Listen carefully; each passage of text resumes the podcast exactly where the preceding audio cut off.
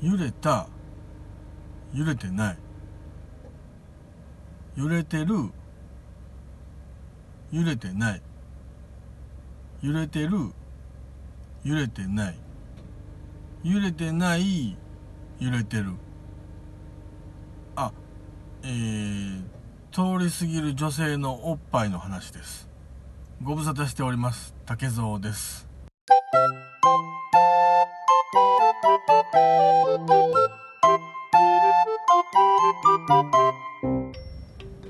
今日も始まりました竹蔵の秘密の話の第26回でございます。どうぞよろしくお願いいたします。ご無沙汰しております。えー、っとですねえー、今日からまたあの一人語りが始まってまいります。前回4回分にわたりましてあのちょっと23人でやりましたんで、えー、ねあの気がついたらもうあれからあの配信から1週間ぐらい経ってましてそろそろねあのやらんといかんなということでねあの今日もあの自宅の前の駐車場の車の中で、えー、収録を始めました次第なんでございます。えー、そ、それでですね、その過去前に、えー、ね、あの私竹蔵があのね聞いてる皆さんに泣きつきましてあのお便りが欲しいんやみたいなことでねあのツイッターの方でもええからどうぞよろしくみたいなことであのお願いしましたところなんとお便りというかあのねお便りが来ましてお便りいただきましてで、えー、ちょっと慌ててねこれもあのご紹介させていただこうかなと思います。えっ、ー、とですねツイッターネームが、えー、FIG さんフィグさんなんですかね。あの FIG なんかの略語なんであれば省略系と言いますか。なんかこう英語を略してカレンダーとかねあのサンデーをこうサンとかフェブラリーをフェブとか言ってこう表記するじゃないですか。そういう感じでいくと、FIG っていうのは、もしかしたら、あの、ファイター、ファイターかもわかりませんね。はい。あの、ファイ、ファイターさんからいただいただきました。えー、お便りです。えー、10月下旬に大阪に行きます。竹蔵さんのおすすめのお好み焼き屋さんとたこ焼き屋さんを教えてください。お願いします。竹蔵さんの感性で、この店好きやわーっていうお店で、おねしゃす。おねしゃす？あ、あのー、お願いしますと、プレシャスの造語ですね。はい、これは。うん、あのー、気、気品のあるお願いしますみたいなことをなんでしょうかね。はい。えー、まあ、こういうのはね、あの、やっぱり、まず、えー、おすすめのお好み焼き屋さんとたこ焼き屋さんを聞く場合は、多分ですけど、その現地の人に聞くよりも、そこに行った人に聞くのが一番やと僕は思うんですけど、そこを聞きたいんじゃないんだと思うんですね、本当は。だって、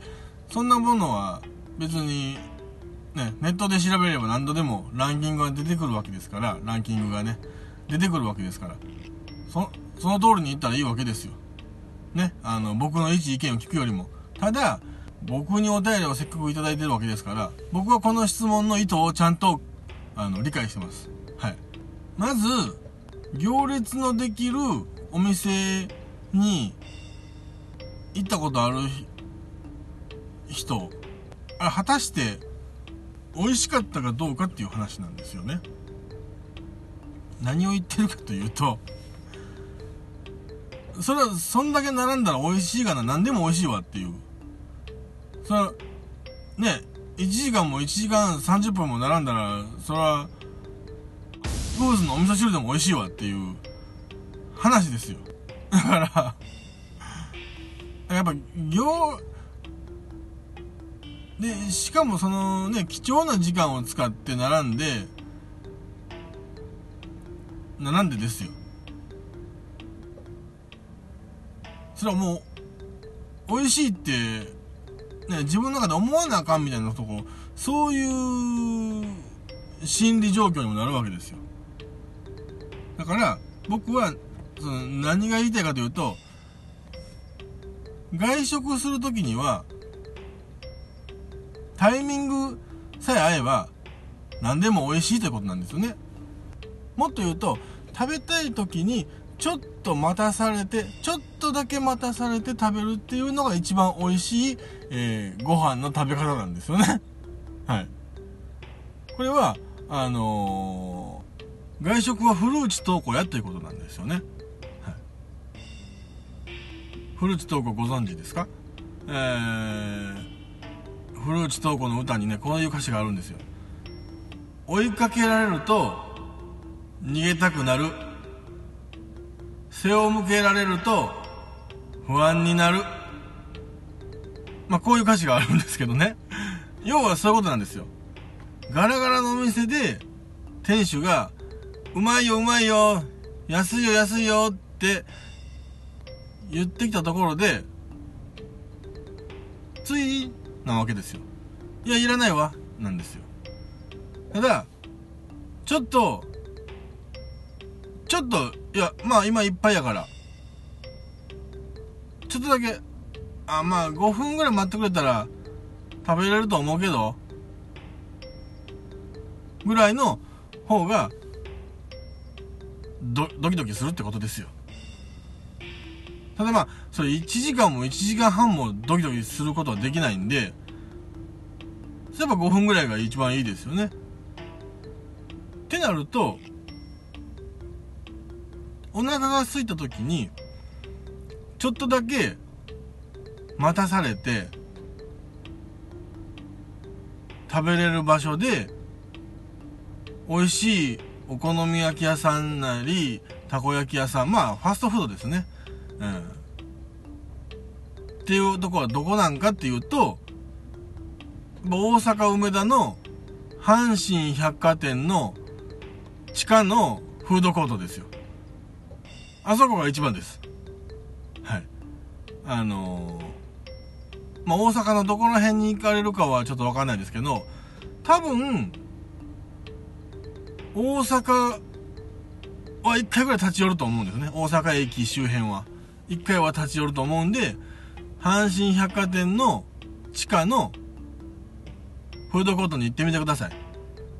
いろんなもんが約5分前後待つという状態で、えー、食べれますから。はい。おすすめです。ね。まあ、そう、そうこう言っているうちに、あの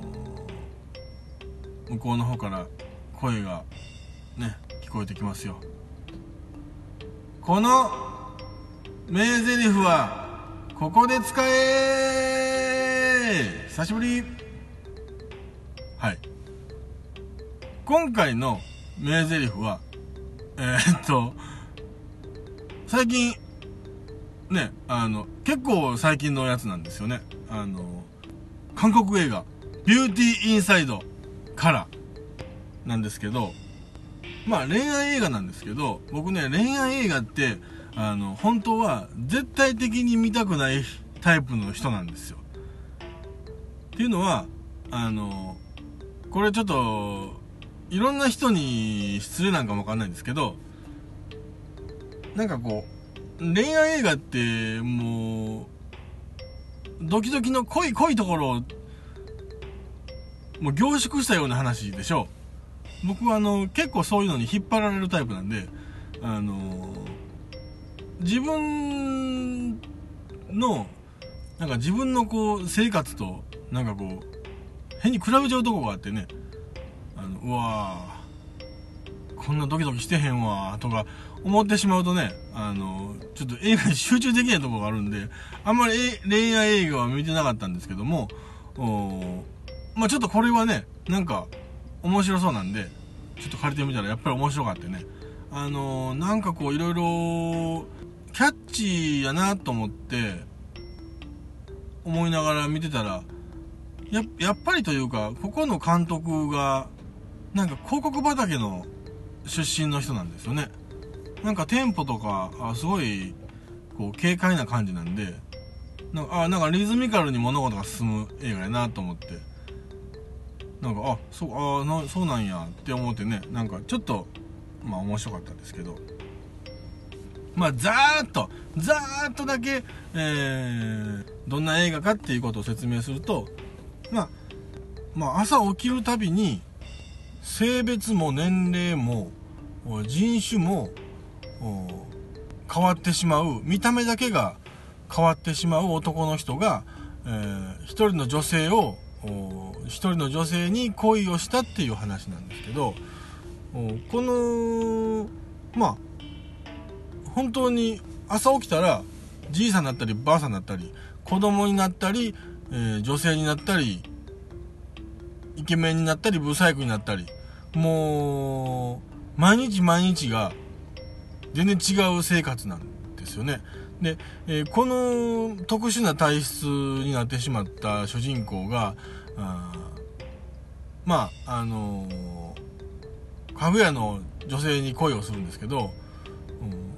この家具屋の女性がまあ家具屋なのか家具屋だからなのかなんかねイスさんって言うんですけどね。あの、まあ、イスさんに恋をするウジン君の恋愛物語なんですけどね、あの、毎日毎日お店に通うものの、毎日毎日姿が違うんで、常連さんにはなれないんですよね。その、イスさんからも、あ、また来ましたまたいらっしゃいましたみたいなことにはならないんで、毎回毎回、初見なんですよ。彼女からすると。ただ、その彼女は、あの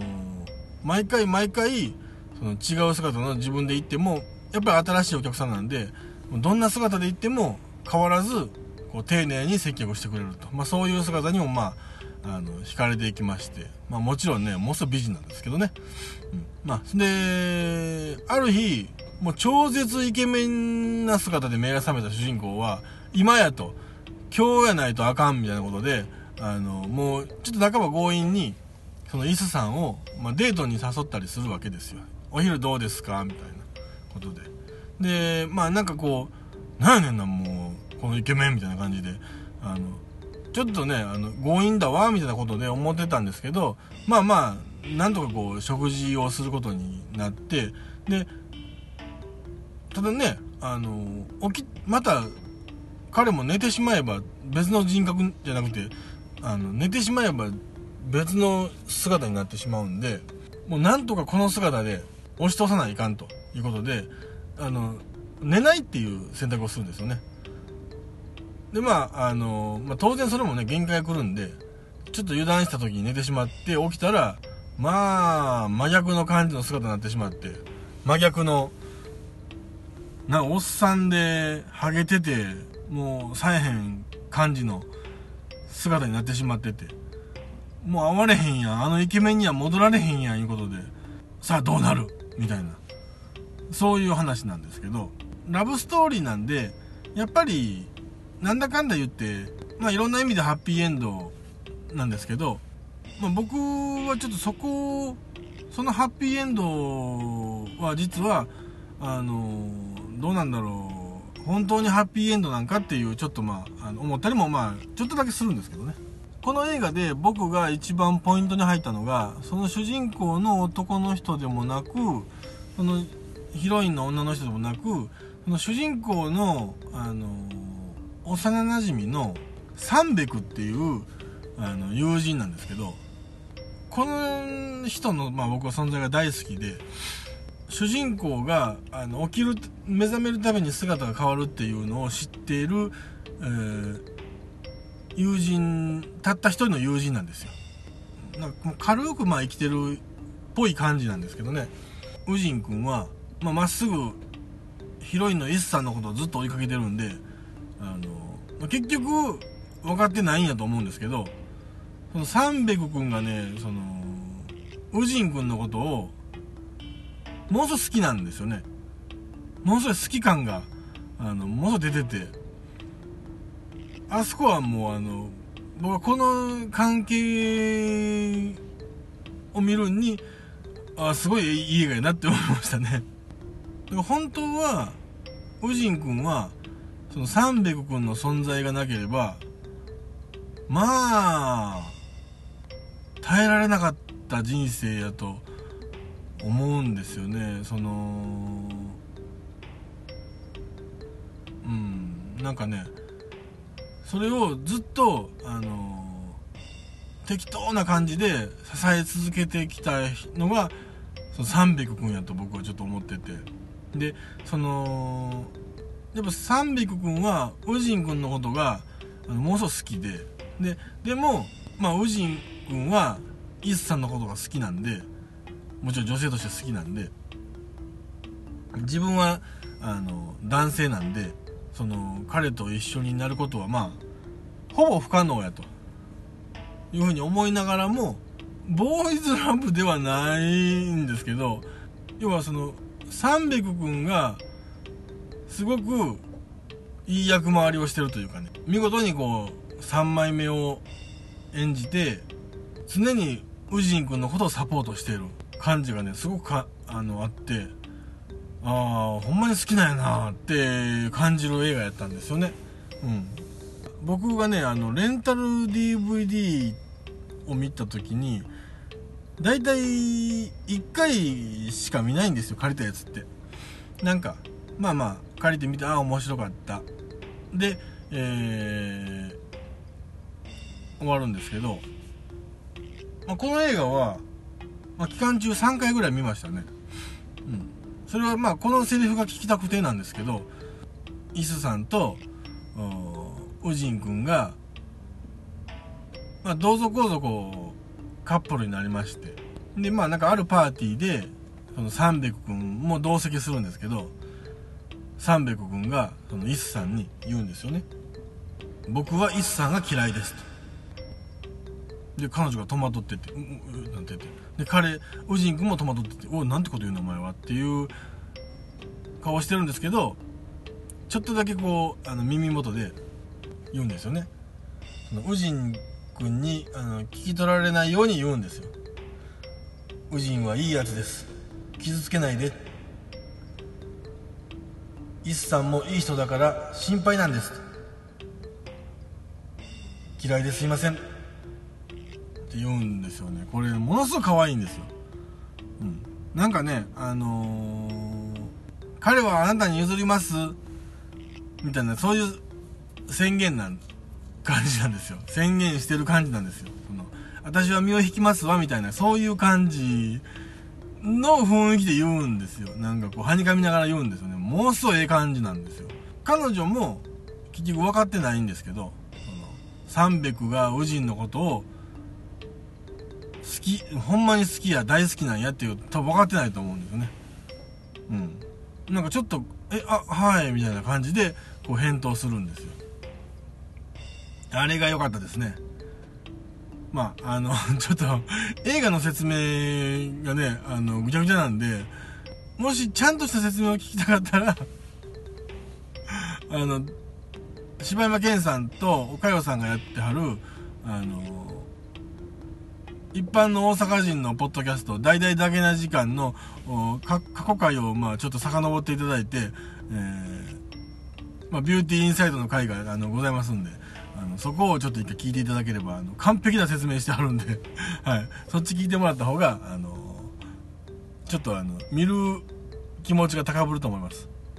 まあ、あの、実は僕もそれ聞いて、あ、レンタル DVD してになったら見ようって思ってたんで、まあ、この機会に見れたんですけどね。さあ、まあ、このね、あのー、名台詞は、まあ、どこで使うかっていう、いつ使うかっていうところなんですけど、うんまあ、恋人だったり、うん、もう大事な友達だったりと、まあ、食事してるとしましょうよ。食事をしてる時に使いましょうよ。これはね。はい。あのー、美味しく食事をしているとまあ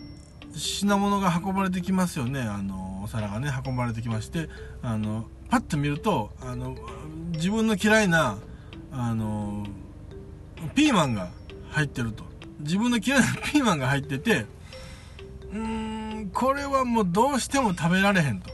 ただ残すのはやっぱり良くない気がする。やっぱりねあのお皿にピーマンだけ1個だけこう残ってるのもやっぱあほんまこいつ嫌いやねんなっていう。苦手なもんも食べられへんねんなっていうのも思われるとねやっぱりちょっと尺なんで、うん、ここはあのお皿はきっちりこう平らげて、えー、ディナーを終わらせようというふうにやっぱりねあの思うんで、えー、このピーマンに向かって言うセリフなんですよね。まあ、これはあの仮に、えっ、ー、と食事相手があまあ、太郎さんとしましょうよ。ね。太郎さんとしましょう。太郎さんと食事してます。大好きな太郎さんと食事してます。そこ、そこで、えー、大好きな太郎さんとコース料理を楽しんでるところ、ところ、自分の嫌いなピーマンがあの運ばれてきましたと。お皿の中に、えー、ピーマンが入った料理が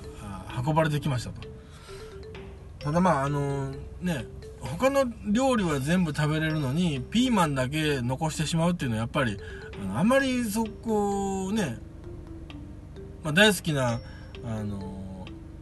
太郎さんとの食事ですからやっぱりここはちゃんとスタイリッシュにこうきっちり、えー、食べたい食べ平らげたいところなんですけどもどうしてもこのピーマンだけが食べられない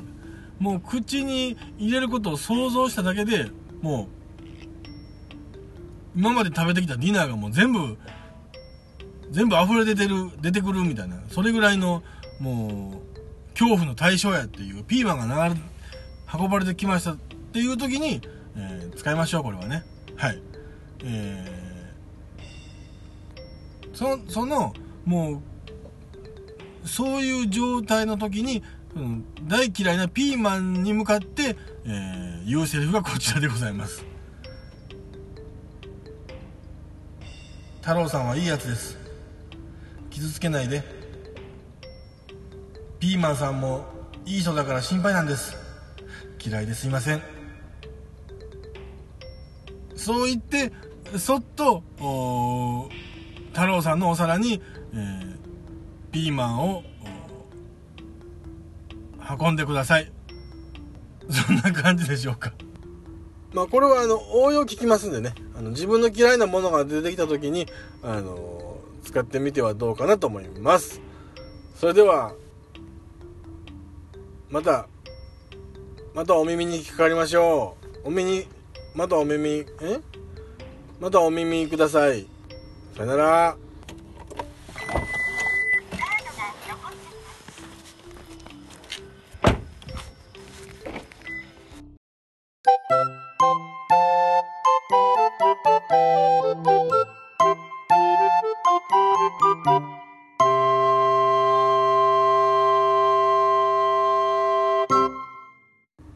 次回はバケちゃんのご質問にお答えしようと思います。さよなら。